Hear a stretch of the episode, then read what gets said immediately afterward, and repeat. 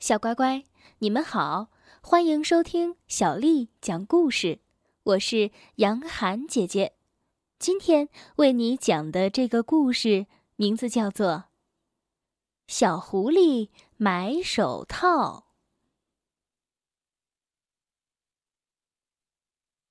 寒冷的冬天，从北方来到了狐狸母子居住的森林。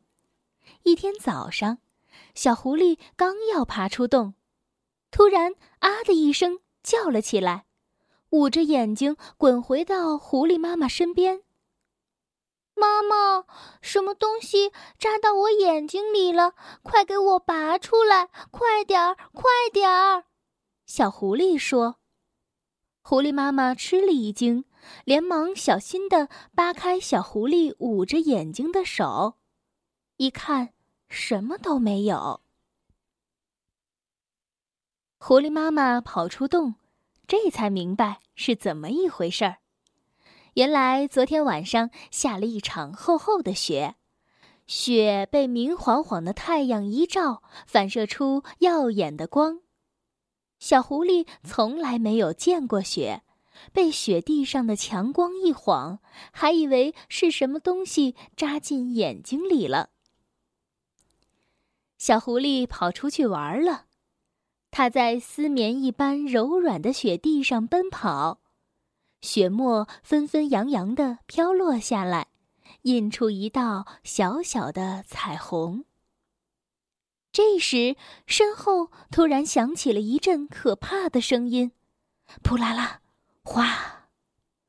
粉末状的细雪“呼”的一下朝小狐狸的头上照了下来，小狐狸吓了一大跳，没命的跑，在雪地里足足滚出十米多远。是什么呢？他回头望去，可是什么都没有。原来啊，是冷杉树上的雪掉了下来，枝头上的雪还在往下落，像一条条白色的丝线。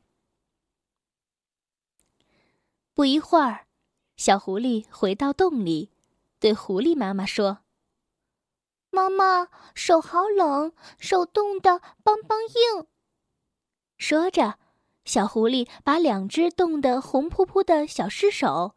伸到了狐狸妈妈面前，狐狸妈妈一边呼呼的朝小狐狸的小手上哈气，一边用自己温暖的大手把小狐狸的手包了起来，说：“马上就暖和了，摸过雪的手马上就会暖和过来的。”狐狸妈妈想。要是儿子可爱的小手给冻伤了，那可不得了。等到天黑，去镇上给儿子买一副合适的毛线手套吧。黑黑的，黑黑的夜，像块包袱皮一样包住了原野和森林。但是雪太白了。所以，不管怎么包，都能看见白茫茫的雪地。银色的狐狸母子从洞里走了出来，小狐狸钻到妈妈的肚皮底下，眨巴着两只圆圆的眼睛，一边走一边东看看西看看。走了没多久，前方出现了一点亮光。看到亮光，小狐狸问：“妈妈，星星怎么掉到那么低的地方了？”“那可不是星星啊！”说到这儿，狐狸妈妈的腿都发软了。那是镇子里的灯光。一看到镇子里的灯光，狐狸妈妈就想起上次跟朋友一起去镇子时险些送命的事儿。他劝朋友不要去偷人家的鸭子，可朋友不听，非要去偷，结果被人发现，追得他们使劲儿的跑，好不容易才捡回了一条命。妈妈，你在干什么呀？快走啊！小狐狸在妈妈的肚皮底下问道。可是狐狸妈妈却怎么也迈不动步子，没办法，只好让小狐狸自己去镇上。儿子，伸出一只手来，狐狸妈妈说。狐狸妈妈握住小狐狸的那只小手，不一会儿啊，就把它变成了一只小孩的手。哇，好可爱呀！小狐狸一会儿张开，一会儿握紧，一会儿捏捏，一会儿咬咬。妈妈，好奇怪呀，这是什么呀？小狐狸边说边借着雪地上的光，盯住自己那只小孩的手，看了又看。这是人的手啊！你听好，儿子，到了镇上会有许许多多的人家，你要去找外面挂着礼貌招牌的那家。找到了，你就去咚咚的敲门，然后说一声“晚上好”。那样，里面的人就会把门打开一条缝，你就从门缝把这只手，对，就是这只人的手伸进去，说：“请卖给我一副这只手戴着正合适的手套吧。”听明白了吗？千万别把另一只手伸进去啊！狐狸妈妈叮嘱小狐狸：“为什么呢？”小狐狸问：“因为呀，人要是知道你是狐狸的话，不但不卖给你手套，还会把你抓住关进笼子里。人是很可怕的东西。嗯，可千万别把那只手伸出去啊！这只手，对，要伸人的这只手。”说完，狐狸妈妈把带来的两枚白铜币。塞到了小狐狸的那只人的手里。小狐狸在雪光闪闪的原野上，摇摇晃晃地朝镇子上的灯光走去。开始的时候只有一盏灯，不一会儿多了一盏，又多了一盏，最后出现了十几盏。望着灯光，小狐狸想。原来，灯也和星星一样，有红的、黄的和蓝的。很快，小狐狸就到了镇上。街道两旁，家家户户都已经关了门，高高的窗户里透出温暖的灯光，洒在路面的积雪上。每家门外的招牌上都亮着一盏小灯。小狐狸一块块的看过去，找帽子店、自行车的招牌、眼镜店的招牌，还有其他各种各样的招牌。有的招牌是新涂的油漆，有的招牌像旧墙壁一样，已经开始脱漆了。可是第一次到镇上来的小狐狸，不知道这些东西到底是做什么用的。终于找到帽子店了。妈妈在路上仔细的给他讲过那个黑色大礼帽的招牌，就挂在那里，被蓝色的灯光笼罩着。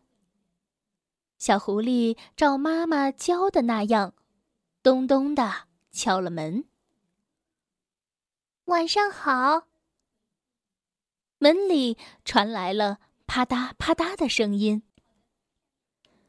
门轻轻地开了一条一寸左右的缝，一道长长的光投在了路面的白雪上。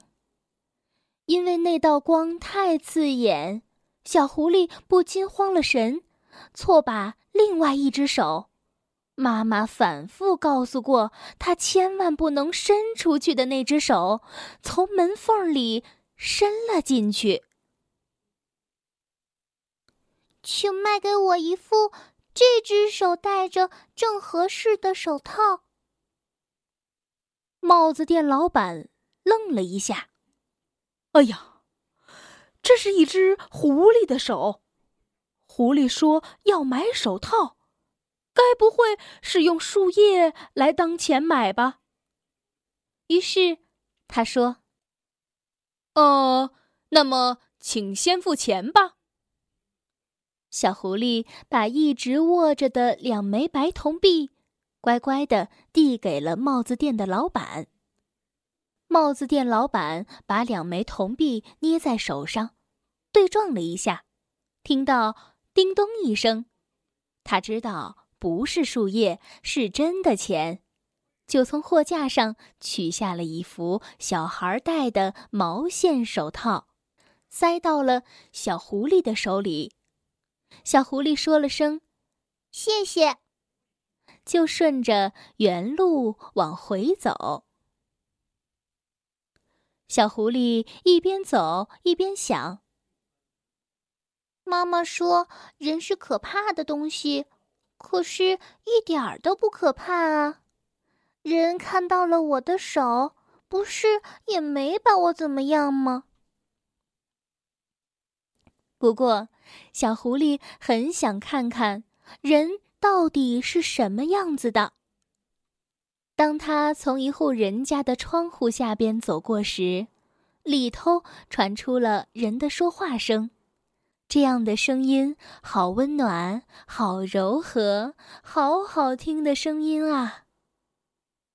睡吧，睡吧，我亲爱的宝贝。小狐狸想，这歌声一定是人类妈妈的声音了。因为小狐狸睡觉时，狐狸妈妈也是一边摇着它，一边哼着这样温柔的歌。这时，小狐狸听到了一个小孩的声音：“妈妈，这么冷的晚上，森林里的小狐狸也会叫‘好冷，好冷’，对吧？”妈妈的声音说。